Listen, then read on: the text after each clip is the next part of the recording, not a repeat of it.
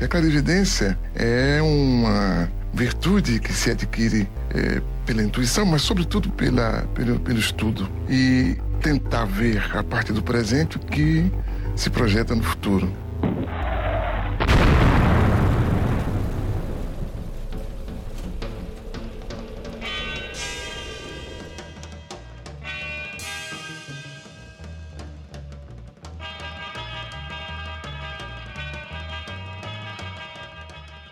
Noite, boa tarde, boa madrugada, senhoras e senhores. Está começando agora o seu, o meu, o nosso Discutindo Resultados, o podcast que abala seus corações. Um episódio um pouco diferente dessa vez, com alguns convidados, já conhecidos, inclusive por quem já conhece a gente e, e também porque são pessoas legais.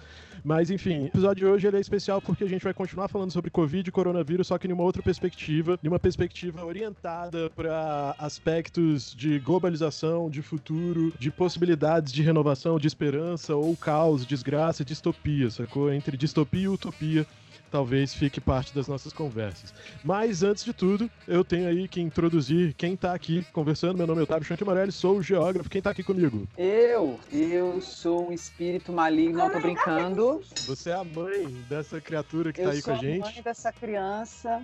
Bom, mas enfim, eu sou Nina, Nina Puglia, eu também sou geógrafa, né, de formação. Ah, aliás, hoje, né, colegas aí de UNB, de curso e de outros cursos. Sempre um prazer estar falando, né? Entre pessoas tão legais. É, não, e é isso, eu dou aula de geografia, mas eu dou aula de música também né? Afinal, eu tenho essas duas formações. Atualmente, tô, entrei no doutorado lá na UNB mesmo, continuando lá na geografia, fazendo pesquisa de geografia cultural, geografia da música e misturando tudo junto ao mesmo tempo, porque é assim que é bom, né? Vamos lá, eu sou o Lucas, né? Sou geógrafo também. Por incrível que pareça, eu também formei na UNB e a gente está aí trabalhando com o ensino de geografia aí durante um tempinho já e fazendo amigos, como sempre, com a rapaziada aqui do DR grande prazer estar com vocês aqui, galera. Boa noite, todo mundo. Estou aqui também para fazer essa gravação maravilhosa com esses convidados maravilhosos nessa noite. Vou trazer aquelas perspectivas de sempre, né? Sombrias, desesperançosas, mas hoje um dia de luta e de glória, finalmente. Eu indico você para ministro da Justiça, Gabriel. Ai, mas é isso. É, então aqui, gente, é a Sara, Sara, professora de História faço parte aqui do DR. Fico muito feliz de poder estar compartilhando o podcast com pessoas né, tão queridas, além do pessoal do DR, Nina, Lucas, né? São os nossos amigos e colegas aí na jornada da educação. Então é isso. Amigos e colegas de trabalho. O que, que eu tava tá rindo? Nada não. Caraca, eu acho que é uma galera de colega na cara, né? Não, eles são amigos e, e, diminu, colegas diminu, de profissão. Eu entendi você, Sara. Não liga pra eles, não. Tá Obrigada, Nina. Sara, fica tranquila. Fica tranquilo Obrigada. que a gente entendeu. Oi, oi, boa noite. Prazer não estar aqui de novo mais uma vez. Thiago, Jesus, biólogo, junto com a galera. Tô aí para aprender. Acho que hoje vai ser um programa maneiro. Tô aqui para somar e construir. Como diz o Gabriel, trazer um pouquinho de depressão para esse programa. E dizer também que, ao contrário do Moro, eu não sou uma pessoa facilmente enganável, eu sei quem não presta aqui. Excelente. Então, eu trouxe vocês hoje aqui nesse espaço, nesse ambiente, que, que é um ambiente familiar, para que a gente possa conversar sobre a globalização, só que uh, não somente os estágios, as formas didáticas, mas a maneira como ela está presente na nossa vida. A gente está fazendo aqui uma conferência usando um aplicativo online, cada um na sua casa, cada um no seu distanciamento social, né? Uh, isso depois vai ser publicado em portais online, enfim, as pessoas vão acessar isso através de dispositivos de meios de conexão. E isso tem a ver com parte dos sentidos, com parte das formas que foram impressas à globalização. Então eu queria ver se vocês conseguem logo de cara, para mim, resumir aí em pouquíssimas palavras o que é globalização para você, começando por Lucas, que é o mais jovem. Vamos. Beleza. Globalização, uma palavra que a gente pode resumir aí, a meu ver, é a palavra integração. É uma palavra aí que, para mim, sistematiza esse processo de evolução aí do sistema capitalista? Bem, eu, eu diria que, indo na linha do Lucas, né, existe uma questão da integração e, e, existe uma... Mas existe uma questão que eu acho que é mais complexa, né, do que isso, que é realmente a configuração das redes, né, de como isso se integra, onde, quando, porquê, né? Então, entender essas nuances também é muito importante. E indo também um pouco na linha do Milton Santos, entender que o momento de globalização que a gente vive agora é um fenômeno essencialmente capitalístico, né? Então é quando realmente o capital o sistema financeiro né, se mundializa. Isso também complexifica ainda mais as relações, né, tanto as relações no nível micro, né, pessoais e interpessoais, quanto também né, as relações num jogo de poder aí, né, da geopolítica mundial. Mas é nesse, nesse, nesse caminho aí. Eles colocaram aí muito bem. Acho que é esse termo descritivo, simbólico, né, e também normativo dos nossos padrões socioculturais que foram difundidos pelo mundo, principalmente dentro de uma relação econômica, política, jurídica, cultural, e que dessa forma faz com que a gente tenha essa integração. E, e concordo muito com o que a Nina colocou, com os aspectos tecnológicos, também com as relações de trabalho, agora com a nova discussão em torno de saúde. Isso vai direto até com a nossa discussão sobre as dimensões dos direitos, né, que a gente foi conquistando, sei lá, desde a Revolução francesa, os direitos de primeira dimensão, e até chegar agora, né, nos nossos direitos atuais, sociais e tudo mais. Interessante isso tudo que vocês estão falando, e aí aproveito que a gente tem uma historiadora e um biólogo aqui junto, porque o conceito de globalização se aplica também ao que essas pessoas tratam, só que ele ganha. É, é, não é nem que ele muda o sentido, mas ele ganha novas perspectivas, não é mesmo, Sara? Porque fenômeno de globalização, de alguma forma, está presente em basicamente tudo que você estuda e tudo que você ensina. É, é verdade, Otávio. É, essa palavra integração, acho que ela é né, usada pela Nina, pelo Lucas, é uma palavra muito boa, define bastante. Só que, ao mesmo tempo, a globalização que está relacionada à questão política, econômica, social, né, essa integração ocorre em vários âmbitos, vários setores ela também está muito relacionada a uma compressão ali do, do, do, tempo, do espaço, né, no sentido de diminuição das distâncias, de exercer uma influência cultural, uma influência histórica é, nas mais diversas sociedades. Né? Então, é, ela passa por, por todos os setores, seja ideológico, político, cultural, social, econômico, né, principalmente econômico, e molda né, é, padrões que pretende-se muitas vezes ali colocar uma, uma sociedade que busca a, a definição de padrões, né? É, e aí até uma das críticas que se faz à globalização, né? Essa tentativa de padronização cultural, porque o que importa é a diversidade mesmo, né? É de culturas. Mas é, a diminuição das distâncias, a, a permanência da comunicação de uma forma muito efetiva é muito simbólico dentro da globalização, né? Principalmente quando a gente pensa nessa perspectiva histórica, né? De comprimir, de unir o espaço-tempo. Cara, é interessante isso dos símbolos, porque tem, isso tem a ver com coisas que a gente vai falar daqui a pouco sobre a questão do fábula. Mas eu ainda vejo alguns pontos sobre o processo de globalização e um deles tem a ver a, a, até com o Tiago, porque a globalização está ligada diretamente em uma perspectiva uh, que é política, que é social, mas que uh, uh, tem a ver com o sentido da vida em si, porque a globalização ela tem a ver com a formação de um grande sistema. E, e, esse grande sistema ele parte de várias lógicas de equilíbrio, de, várias, de vários encaminhamentos sobre a própria organização biológica do planeta, né? sobre fluxos de animais, sobre a maneira como o nosso sistema Terra foi se organizando em, sei lá, 4 bilhões de anos com formação de vida e a maneira como essa vida foi se integrando e se redistribuindo. Esse ponto que os meninos estão colocando de integração resume bem, mas esse ponto que a Sara trouxe também sobre algumas não talvez críticas, mas alguns pontos a se ressaltar sobre a globalização, dentro de uma perspectiva biológica, é interessante, porque a gente pensa na globalização na biologia como um compartilhamento de genes, né?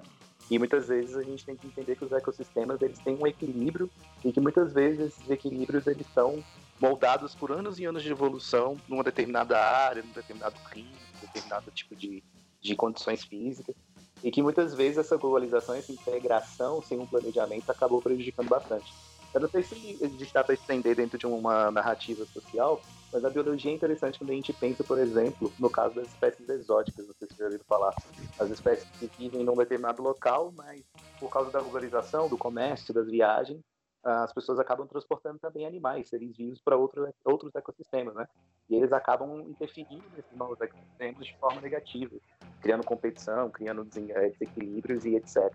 Um, ponto que eu vejo de crítica para mim da globalização envolve um pouco isso, né? Porque às vezes essa integração ela acaba suprimindo culturas, ela acaba suprimindo paisagens, né? Biológicas. E na, na, dentro da área biológica, a globalização tem uma importância em compartilhar informações mas também tem muito prejuízo de suprimir algumas paisagens. Massa, gente. Vocês estão trazendo para mim, abre logo de cara um ponto importante. E aí, né, a gente vai lá pro Milton Santos, então. O livro se chama Por uma Outra Globalização. Logo de cara, o Milton Santos apresenta ali a globalização, então, enquanto uma fábula. O mundo como nos fazem crer, como nos fazem Vê, nessa fábula, a gente tem a exaltação de um processo de coletividade, de acessibilidade, de integração.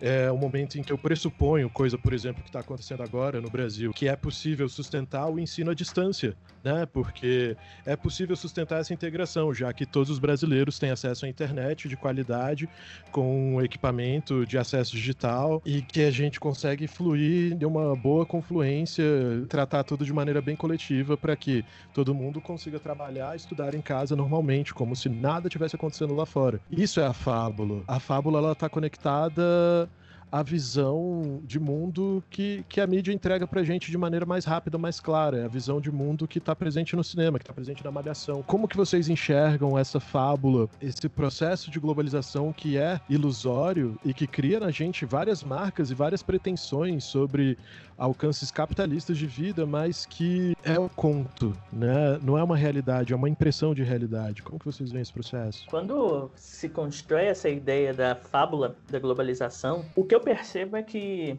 essa é a ideia de como as, as grandes empresas hegemônicas, é que o Milton Santos fala, né? As grandes empresas, os grandes estados tentam implementar o processo de globalização dentro da nossa, da nossa vivência, do nosso cotidiano. E aí, nesse sentido, é relevante a gente entender que a globalização, como esse, como esse fenômeno de integração, um maior predomínio de ideais que teoricamente priorizam a coletividade, uma maior facilitação do acesso à informação, ela ainda assim vai se mostrar como um processo que é desigual. Porque essa é a ideia da fábula, né? A meu ver, que é um, um conto que é irreal, um conto que é ilusório, na medida em que a gente tem um processo de globalização aí, que o Milton Santos fala que, por mais que ele atinja o mundo inteiro, ele não consegue chegar a todos os lugares. Então, a expansão desse processo de integração, de uma maior relevância aos ideais coletivos, de uma maior acessibilidade nas informações, vai acontecer de forma, de forma dispersa, mas também de forma bastante concentrada. O que, que, é isso? Na medida em que a gente faz uma análise aí em escalas diferentes, a gente vê que a globalização, por mais que ela consiga chegar a amplas partes do globo, ela não consegue surtir o mesmo efeito gerando aí um processo de intensificação das desigualdades e também das, da concentração de renda. É muito interessante falar isso, porque quando a gente analisa essas questões, a gente vê que a globalização ela não vai pegar somente a escala política, a escala econômica, ela vai pegar variáveis aí como cor, como como origem histórica, como etnia e assim por diante. Quando a gente pega, eu acho que o, o Lucas foi muito bem, ele trouxe para a gente uma visão muito interessante, essa crítica que ele faz dessa construção como fábula. E a gente pode pegar toda a, a, estrutura daquele conceito de meritocracia também se apresentando como um efeito de homogeneização do espaço, na qual a meritocracia ela traz um elemento individual muito interessante. A pessoa que ela conquista, ela acredita que foi pelo próprio esforço. A pessoa que ela não consegue conquistar, ela acredita que foi pelo próprio fracasso. Então acaba que a meritocracia ela individualiza as perdas e ela não consegue analisar de uma forma direta a estrutura social por trás e essa fábula é muito bem construída, né? Porque essa homogeneização do espaço, da globalização, ela vai ter todo um aparato de uma indústria cultural, que vai ter toda uma relação de consumo intensificada e estimulada por várias, várias técnicas dentro de toda a nossa produção em novelas, filmes, quadrinhos, propagandas e também todo esse ideal do, do, do cenário é, do capitalismo que se concretiza nessa, nessa vertente, assim, vamos dizer, é, desse campo de integração que a gente está trazendo, e que os nossos desejos até vão se reverberar do jeito que a Sara também comentou, né? Políticos, institucionais, jurídicos. Então a gente vai trazer esses elementos para deixar cada vez mais parecidos. E essa, essa semelhança ela pode se revestir até mesmo na Declaração dos Direitos Humanos, em que a gente tem um código universal para trazer elementos centrais de decisões políticas e jurídicas para várias partes do, dos estados e países aí diversificados e também nesse aparato cultural, da, da, da, relação de consumo em si, de alimentação, de vestuário, de saúde, da própria noção de democracia e, e, do próprio valor que ela traz, né? Essa fábula, ela traz vários elementos que, que podem ser trabalhados de diversas maneiras. E, e nisso até trago uma pergunta para vocês sobre esse próprio, essa própria temática, uma pergunta até para os nossos convidados também, que, que a gente, eu estava aqui trazendo essa, estava lendo a obra, né? Estava trazendo algumas leituras, algumas questões, e, e quanto, qual, qual, o peso que vocês acham que o Milton Santos ele, ele teve para fazer essa análise dessa maneira tão acertada assim, academicamente na, na época que ele faz e, e, hoje? Vocês acham que se a gente a, gente teria uma outra forma de visão se a gente tivesse uma valorização científica maior no Brasil? Caralho. Uh, sim. Sim.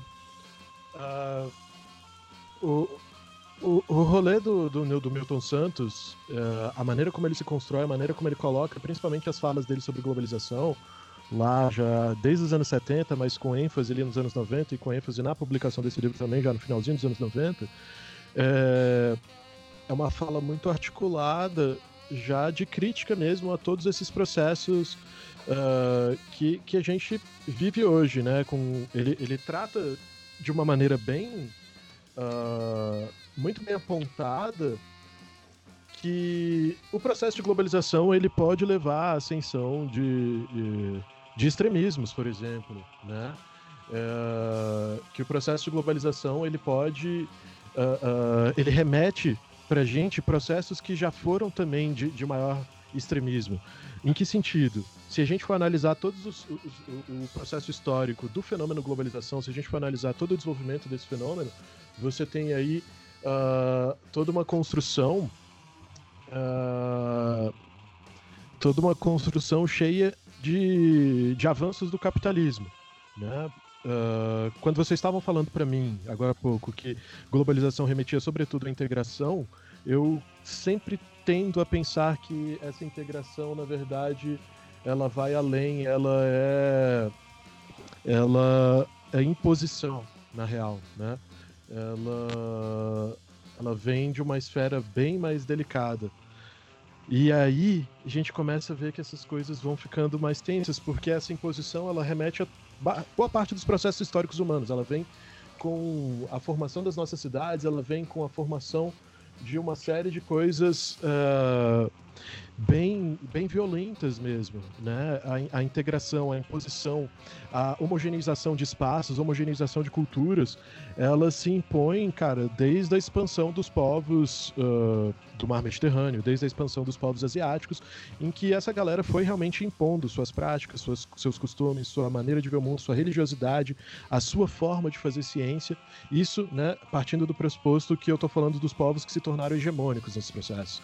Então, o que a gente vive até hoje é parte da consagração dessa hegemonia. A globalização ela acontece orientada por um ser hegemônico, por uma entidade hegemônica. A entidade hegemônica que a gente tem hoje é sobretudo capital, mas ele é representado por, por alguns entes específicos uh, uh, entre países, e empresas, e blocos e grupos, enfim. Eu acho que eu não respondi nada do que você falou, Gabriel, mas eu falei bastante também. Né? E aproveito para falar que o Hugo chegou. Hugo, uh, boa noite e apresentai-vos a, ao restante do grupo. Vocês me escutam aí? Sim. Sim. Boa noite, pessoal. Desculpa aí o atraso, tive um imprevisto aí. Tranquilo. Quem é você na fila do pão? Desculpa, Bom, eu tenho como... que gravar isso porque eu roubei essa pergunta de outro podcast, não quero me envolver com mamilos. Hugo, quem é você? Explica aí pra gente. Você já tem uma introdução minha aí que eu andei me prometendo já, mas enfim. Eu sou o Hugo, Hugo Crisóstomo, sou geógrafo contemporâneo seu lá na UNB, tanto na graduação como na pós. E, enfim, espero não atrapalhar muito os colegas aí, os mais especialistas, e contribuir de alguma forma. Cara, de Hugo, entre as dúvidas que a gente tem hoje, é, aqui é aleatória, mas entre as dúvidas que a gente tem hoje, Hugo, é, você e Otávio são amigos ou colegas? Essa, essa é uma pergunta curiosa. É, tem que explicar a base do conceito. É, é, somos, colegas, não se, colegas não se seguem no Instagram, ah, amigos ah, se seguem no Instagram. Não, então eu sou amiguinho, somos amiguinhos. Pelo menos eu sigo ele. Agora eu fiquei até curioso, vou verificar minhas redes aqui. Né? Eita! Porque depois do que rolou hoje, essa, essa relação tá um pouco tensa. Cara, é, o fato das pessoas não se seguirem nas redes sociais hoje em dia está se tornando um problema muito grave. Isso é um problema de globalização, inclusive. é, mas, Lucas, Lucas Paulino, você, você se sente apto a, a comentar o que o Gabriel falou? Diga, Thiago. O Bolsonaro e Moro, eles são amigos ou colegas? Fica essa dúvida agora. Agora Cara... tem que conferir a rede social deles. Pra mim, é, isso me faz pensar em uma antiga novela do SBT que, que não é do SBT, é uma novela uh, mexicana, eu acho, chamada Amigas e Rivais. Boa. Em que as Boa pessoas lembrança. são amigas e rivais. Né? Acho que você resolveu essa tudo, não precisa nem comentar. Beleza, perfeito. É isso. Ah, eles são rebeldes também, todo mundo usa terno. Mas, enfim. Voltando aí à fábula, ao Milton Santos, a crítica que o Gabriel evocou e eu fui para outro lado, Lucas Paulino, Hugo, sei lá, quem quiser mais comentar sobre isso. Gabs, explica sua pergunta de novo. Explico. É, a pergunta ela consiste no seguinte: entre as diferenças mesmo de contexto histórico sobre a publicação do estudo dele e sobre a apreensão da gente, se esse estudo ele fosse publicado recentemente, se, se no nosso contexto atual, que a gente está começando a, a questionar novamente uma valorização científica, se a gente ia tirar mais proveito disso socialmente falando até, não só no mundo acadêmico, né, que a gente conseguisse levar essas, essas ideias a, a um nível de, de população é, e essa linguagem fosse acessível também. E é porque assim, eu, eu enxergo a obra como um, um momento muito importante, tanto da- das ciências humanas em sentido geral, com essa interpretação de mundo que estava em construção dessa globalização, influenciou diversas outras teorias, até mesmo como Bauman, como outras pessoas, que elas trazem essa ideia de uma, de uma nova sociedade a partir desses fluxos de informação, dessas intensidades e tudo mais. Aí minha pergunta era, era nesse sentido. Se vocês, vocês acham que essa publicação atualmente, talvez ela tivesse um impacto maior, o que, que vocês acham que fez essa publicação ela ter, sei lá, às vezes ter sido deixada de lado pela, pela grande massa social, vamos dizer assim? Ou se deixou, né? Se na opinião de vocês nem chegou a ser deixada de lado. Lucas Paulino, quer começar? Vou- Posso começar? É, eu acho, Gabriel, é que existem alguns problemas aí quando se fala na, na produção científica no Brasil em si, né? Porque a gente tem aí uma, uma maior participação de pessoas nos cursos de nível superior como algo que é recente, um processo que ainda nem se consolidou ainda, que estava aumentando aí na, na primeira década do século XXI, para não falar na, no governo PT, né? Para ser mais laico nesse Não, sentido. não, não, pode falar, não tem problema, gente. Eu acho Mas que, que, que quem frequenta esse programa entende que, que o Lula foi um bom presidente. Ah, então tá tudo certo. Então, a partir, então a gente pode falar aí que a partir do, do governo Lula, o número de pessoas nos, cur, nos cursos de nível superior aumentou. Isso é um, isso é um fato. Além disso, tem uma, uma questão que a gente tem aí um, uma cultura social onde as ciências humanas não são tão valorizadas assim. Então, isso acaba que faz com que muitas pessoas não busquem esse tipo de, esse tipo de literatura por um motivo de desvalorização social em si. E um outro fato é, quando a gente pega o Milton Santos, a gente tem que lembrar que ele é um, um intelectual que se coloca contra, como uma visão contra-hegemônica, o que vai fazer com que ele Outsider. é, outsider, né, que é o termo que ele usa. Mas isso vai fazer com que o acesso a ele não seja um acesso tão universalizado. E para falar em Brasil, a gente não pode esquecer que ele é, que ele é negro, né? E ele se coloca como um Sim. intelectual negro. E nordestino. e nordestino. Isso faz com que a gente tenha barreiras muito grandes no decorrer da história para que os estudos deles, deles cheguem à, à população em geral. A gente, a gente não fala no campo da geografia que ele é deixado de lado, pelo menos não na minha tradição de curso de geografia.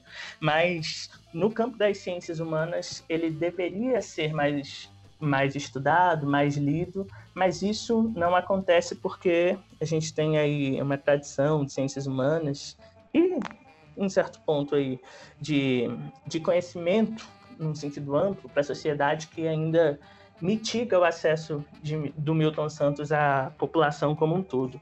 Nos dias atuais, eu acho que isso não iria mudar tanto, não. Acho que a produção teórica dele teria um, um grau de abrangência semelhante. Pelo menos é a minha opinião. Cara, eu acho que ele não, não entraria de forma alguma em nenhum tipo de anacronismo, né? É, por mais que eu considere o texto do Santos, a linguagem dele, sempre uma linguagem. É, eu sempre considerei ela mais elitizada. Ele tem livros que são muito difíceis de ler porque são muito densos, né? É, ele sempre falou de tópicos, ele sempre trouxe assuntos tópicos que, que, que se aplicam em, em inúmeras realidades, que se aplicam em inúmeras formas de enxergar, não somente geografia, mas de enxergar o mundo, né? Então, eu acho que, que a informação que ele produz, o conhecimento que ele produz, ele continuaria sendo acessível. A gente tem esse problema, a gente tem essa barreira em relação à quebra de mérito da ciência cada vez maior, mas isso eu acho que não dificulta o acesso somente às humanas, mas isso dificulta o acesso às ciências em geral, né? A gente tem aí um grande descrédito das ciências humanas, isso é algo corrente aí desses últimos...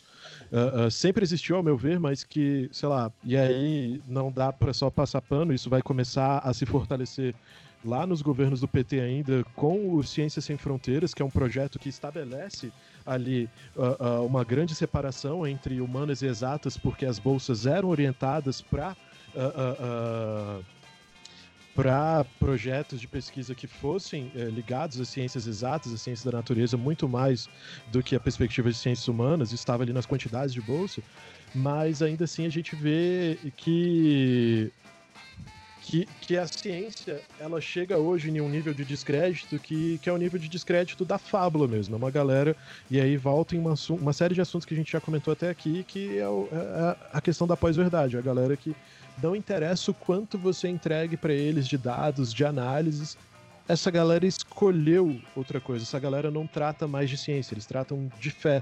O terraplanismo, é um, para mim, é uma questão de, de, de fé. É uma questão de, velho, eu acredito nisso porque isso aqui me faz bem. E ponto final, sacou? Uh, e acho que essa perspectiva já torna as coisas mais complicadas. Enfim.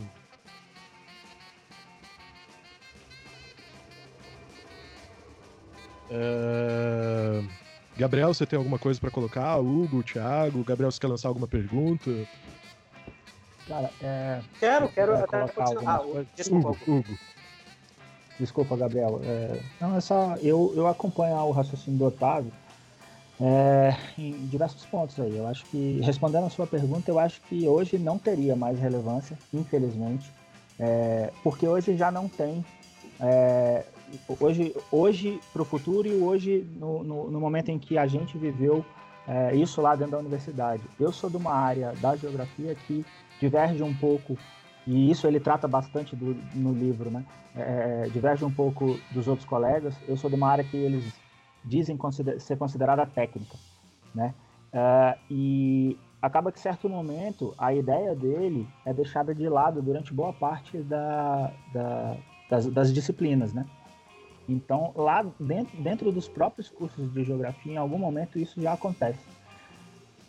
Considerando a, a circunstância de raciocínio atual, como, como o Otávio falou, nessa, nessa muito mais fanática de fé do que propriamente um raciocínio científico ou lógico ou algo que caminhe por aí. Cara, seguramente, pelo menos ao meu ver, não, não teria. Infelizmente, ele não teria a relevância que, que eu acho que ele precisaria ter. E. É, enfim, é mais ou menos por aí. Eu poderia apontar professores do departamento de geografia que sempre descreditaram, né? E ah, eu digo sempre. Mas. Gente, fala isso... que ele errou. Eu, eu, eu, acho que, eu acho que você citar nomes seria um tanto quanto complicado. Nomear. É... Não, é bem fácil, é só falar a maioria deles. Mas, enfim, né, amo vocês, eu preciso do meu título, tá? Uh, Otávio Doutor 2020 ou 21, não sei mais, ou 22. Vou, vou me lançar doutor quando o Moro for candidato à presidência. é... Enfim, uh, tendo em vista isso, né, uh, a gente chega então em um ponto em que a globalização ela perpassa, sobretudo, enquanto um, um conto mesmo, né? E, e, mais do que isso, eu acho que o conceito de globalização que é propagado de maneira mais objetiva é o conceito mais deturpado de todos, porque é tipo uma. Uh, seria uma ampliação do estilo de vida estadunidense, o American Way of Life, para o mundo, né? Em que todo mundo é plenamente. Uh, feliz com as suas posses, com os seus objetos, que todo mundo possui computadores, tablets, relógios digitais integrados ao celular e as pessoas realmente se relacionam a partir dessas formas e elas conseguem ter grande acessibilidade à informação e a consumo e a diversão e entretenimento e, e tudo isso está claro e fácil de ser acessível. Isso isso traz pra gente uma grande farsa, não é muito difícil você enxergar essa farsa, só que didaticamente essa farsa ela é, ela é passada constantemente. Né? Uh, eu acho que eu posso falar por todo mundo aqui. Se vocês acharem que discorda, pode discordar. Mas, cara, todo mundo aqui foi criado com uma imagem condicionada pela sessão da tarde, condicionada uh, pelo cinema mais popular. E, e, todo mundo aqui, em algum momento, por exemplo, teve alimentado na sua vivência, na sua construção enquanto pessoa, enquanto ser de consumo, desejos relacionados a coisas tipo Disney, é, a desejos de consumo relacionados a portar algum objeto específico, a um telefone que tenha uma, uma maçã no verso. A gente foi empurrado por todo esse processo, isso é bem derivativo. Na verdade, não é nem derivativo, isso na verdade é parte do corpo dessa lógica de globalização. Então, o, o que eu pergunto para vocês é como que como que vocês enxergam que esse corpo foi se transformando? Como que essa globalização foi se transformando uh, ao longo aí, sei lá, desse último século? Como que ela uh, em que momento você percebeu que você estava em um ambiente globalizado e como que esse ambiente globalizado eh, contribuiu ou não para sua trajetória e para sua apreensão de mundo? Cara, eu acho que são múltiplas, né? Essas interpretações que a gente pode ter ideológicas, até que são relacionadas a essas fábulas dessa, dessa nossa globalização. Eu acho que a contração do espaço e do tempo, a nossa noção de tempo e espaço, ela começou a ser ressignificada, né? Acho que até para vocês da geografia fica até um pouco mais fácil de ver por conta dos conceitos de espaço e tudo mais. A questão da homogeneidade crescente, que, eu tinha colocado antes, com os nossos padrões de consumo, o imaginário dessa velocidade, tudo mais dinâmico, as intensidades das nossas relações, uma, uma, sociedade mais fluida, tanto em emoções quanto em, em intelecto, tecnologia, essas coisas todas. O mercado global essa ideia de, de, de, de, uma fragilidade, de uma redução desses ideais da democracia, a afirmação de um, de um consumo sobre uma questão de cidadania, até mesmo a, a, difusão do individualismo, né? a concretização daquele imaginário ideal, e que vinculando até aquilo que eu estava falando sobre a meritocracia anteriormente.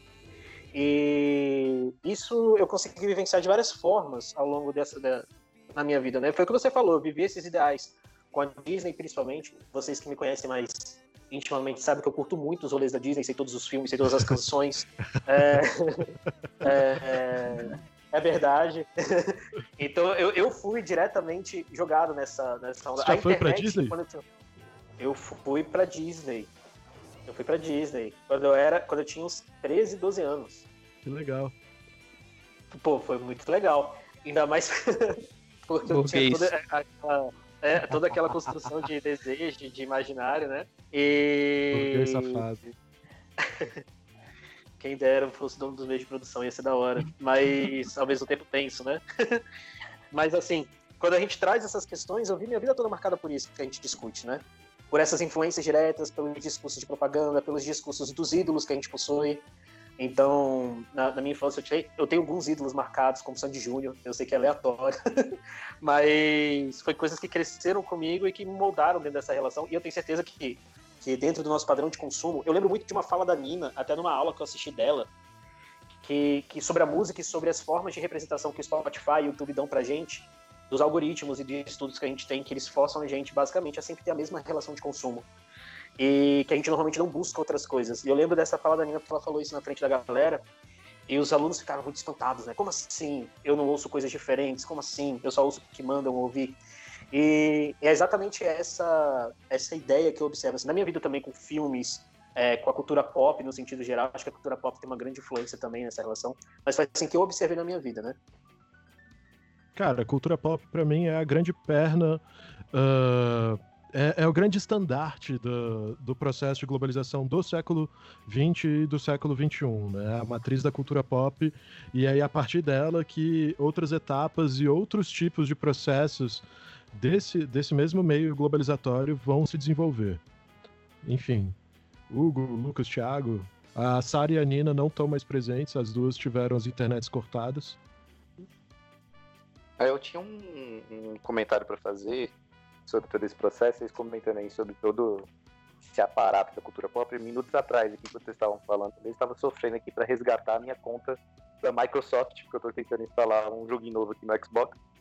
E aí eu consegui perceber como a nossa vida realmente ela é um caos se a gente perder contato com certas coisas que eu não sei em que momento que eu fui parar, entende? Não sei em que momento que eu fui parar no Facebook, eu não sei em que momento que eu fui depender do Xbox na minha vida, mas eu dependo. E é impressionante isso.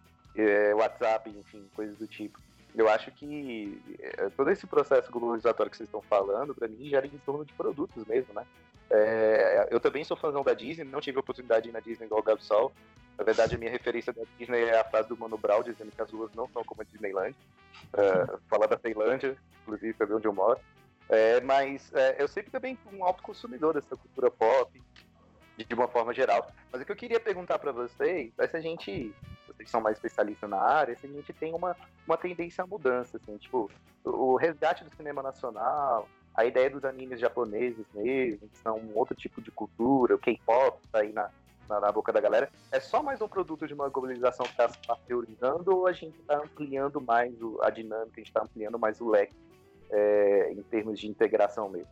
É uma pergunta para vocês aí da área, principalmente. Cara, isso que você traz do K-pop, para mim, é, é, é, um símbolo bem interessante, inclusive recomendo a quem estiver ouvindo, já vou dar minha primeira recomendação de hoje, entra no Netflix e procura uma série chamada Explicando, e aí tem lá um explicando somente sobre K-pop. E, e, o K-pop como um todo, ele para mim significa um símbolo, na verdade, parte desse processo, dessa lógica de consumo e dessa apropriação do consumo. Queria muito que as meninas estivessem aqui, inclusive, porque essa apropriação de consumo que o processo globalizatório gera é uma apropriação que vai pegar tudo aquilo que é detectável enquanto. Uh, uh, enquanto a possibilidade de se tornar um comércio. Como assim? A prerrogativa, por exemplo, da, do feminismo, ou a, a ascensão da crítica racial. Isso Ele se tornou um produto. feminismo e, e, e, questão racial sem ter as representatividades aqui? Calma. Questão racial, não vou falar. Só queria criar polêmica. não, não, vou, não vou entrar nessas esferas tanto agora, né? Isso já está na minha tese de doutorado, vou tomar porrada por isso um dia. Mas. Uh o processo globalizatório ele vai se apropriando, na verdade, desses fenômenos. Isso não é ruim para os fenômenos, mas isso mostra que existe uma lógica dentro desse processo globalizatório que pode ser extremamente extremamente tensa, extremamente agressiva, né? É... E, que, e que pode deturpar, inclusive, o sentido de algumas dessas causas. E aí entra uma parte que pode ser ruim para essa causa, né? Você vai ter a ascensão de inúmeras cantoras pop, algumas delas vão abraçar o conceito do feminismo, do empoderamento feminino, só que algumas dessas pessoas, e não só essas cantoras, mas as indústrias que estão por trás, vão se apropriar disso enquanto um produto. E aí, de repente, você tem ali uh, uh, produtos sendo comercializados como algo que exalta uh, uma bandeira e que, velho, o, o, sentido é deturpado no momento em que aquilo vira um produto de consumo, no momento em que aquilo vira uma, uma lógica de consumo mesmo, sacou? Uh, em, em, resumo, sacou? O que, o que eu posso falar sobre isso é o menino clichê das redes sociais e ele pode ser aplicado a águas claras, ele pode ser aplicado a, a algumas áreas do. Leblon, São Paulo. É, o, é, é, é, o playboy brasileiro, sacou? Que é o playboy branquelo, que se veste como se ele fosse um rapper do Bronx. E ele tem a linguagem do Chris, de todo mundo odeia o Chris, mas ele é um moleque branquelo que ganhou o iPhone hoje, perdeu na festa e ganhou outro, e tá fumando pendrive, e escuta rap e acha que aquilo é uma revolta dele, quando aquilo não faz parte da vivência dele, né? Tiago.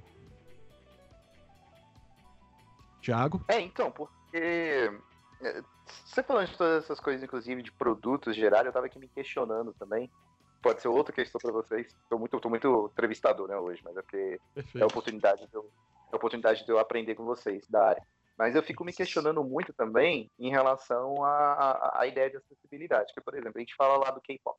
Aí você tem o K-pop, que é um, uma outra marca, uma outra, um outro produto que está sendo imposto aí para a juventude e tal. Mas claramente isso é para quem tem acesso à internet. O, a gente não ouve K-pop na rádio, né? A gente não vê K-pop na, na, favela. Sim. E eu fico me perguntando assim, a galera mais de periferia, mais marginalizada, a galera ainda tá no, estudando no funk, vai estudando lá no, no, no forró e tudo mais.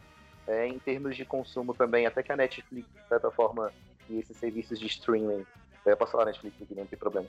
E Pode, esses serviços, esses serviços de streaming, eles estão, não digo democratizando, a palavra não é essa, porque nada é de graça, né?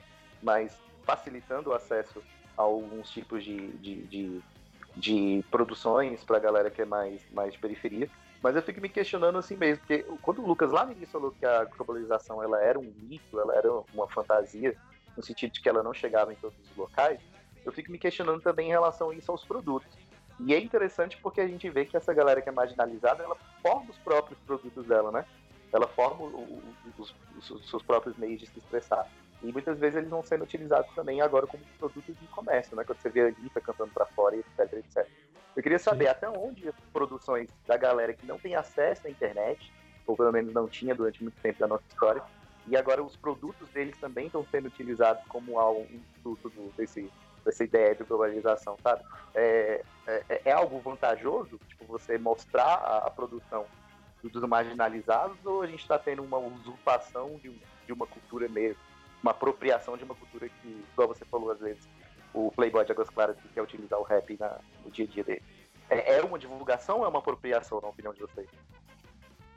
É as duas coisas e é por isso que eu acho dicotômico e difícil. Lucas? A meu ver, é, é um processo que é, é, é bastante violento, né? Porque quando se fala nessa questão de apropriação de, de culturas marginalizadas pelo, pelo capital em si, a gente está falando em um processo que, como o Otávio falou, é dicotômico porque leva o acesso a informações que não chegariam a populações mais ricas, conseguem trazer uma expansão desses ideais, desses costumes, dessas práticas. E a gente pode pegar em, em, questões como música, dança, etc. Mas, ao mesmo tempo que acontece esse processo de expansão, a gente vai ter o quê? Essas manifestações sendo tomadas por grupos hegemônicos. Então acaba que, ao mesmo tempo que tem um efeito positivo de trazer uma maior expansão dessas ideias, acaba gerando esse, esse efeito esse efeito colateral. Aí a questão, apropriação é ruim ou divulga? Para mim os dois. Os dois. Na medida que quando a gente fala de de apropriação no sentido de que essa é uma produção que agora vai gerar riqueza para um grande capitalista, para um. Vamos pegar o exemplo da música, como um dono de gravadora, no caso de filmes, como.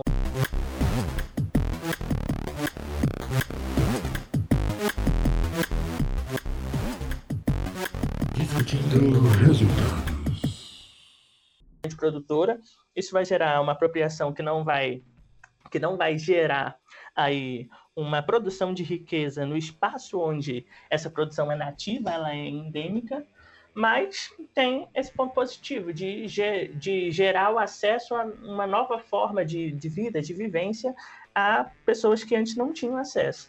Aí a questão é, a gente vê isso não só, por exemplo, na questão da indústria do cinema, como, como o Tiago falou, quando se fala no K-pop, a gente pode pegar os próprios espaços nas cidades. As cidades elas sofrem com isso, na medida em que espaços que antes eram pobres se tornam ricos a partir de fenômenos de gentrificação.